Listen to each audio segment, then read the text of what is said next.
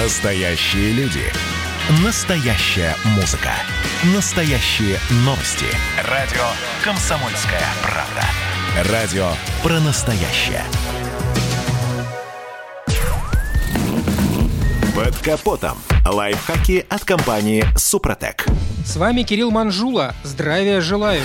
Лет 20 тому назад я, помнится, долго вникал в суть нового тогда слова «евроремонт». Тяжело мне было понять, чем просто хороший ремонт отличается от европейского. Далее в нашей жизни появился термин «евро-двушка», «трешка» и так далее. Ну, здесь в целом просто. И вот недавно к этому списку добавился и так называемый «европротокол». Говорят, этим нововведением пока мало кто из автомобилистов пользуется. Но это не значит, что не стоит разобраться, как он вообще работает. Европротоколом называют упрощенную схему оформления документов о ДТП без привлечения полиции. Эта система работает при небольших авариях без пострадавших с участием только двух автомобилей при наличии у каждого участника полиса ОСАГО и самое важное, все участники ДТП должны быть согласны с тем, кто прав, а кто виноват. Если есть разногласия, без ГИБДД не обойтись. При согласии участников ДТП воспользоваться упрощенной схемой важно соблюсти несколько правил. При заполнении бланка надо пользоваться только ручкой. Заполнить надо все без исключения графы. Если сведения отсутствуют, например, о свидетелях, то ставим прочерк или пишем «нет свидетелей». Должны быть отражены все видимые повреждения. Обязательно напишите слова «возможны скрытые повреждения». Позднее они могут быть выявлены при экспертизе. Если были исправления, то их должны заверить своими подписями оба водителя. Далее надо сделать общее фото взаимного расположения автомобилей с привязкой к объектам транспортной инфраструктуры в трех разных ракурсах. Сфотографировать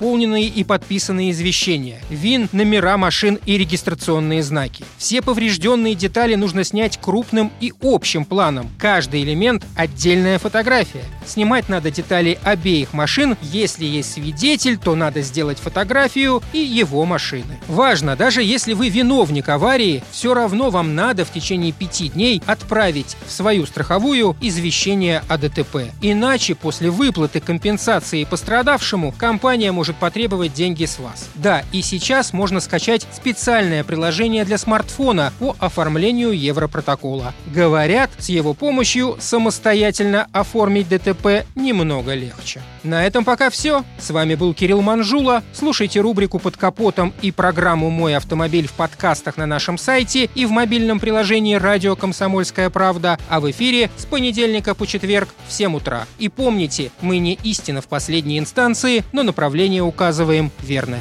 Спонсор программы ООО «НПТК Супротек».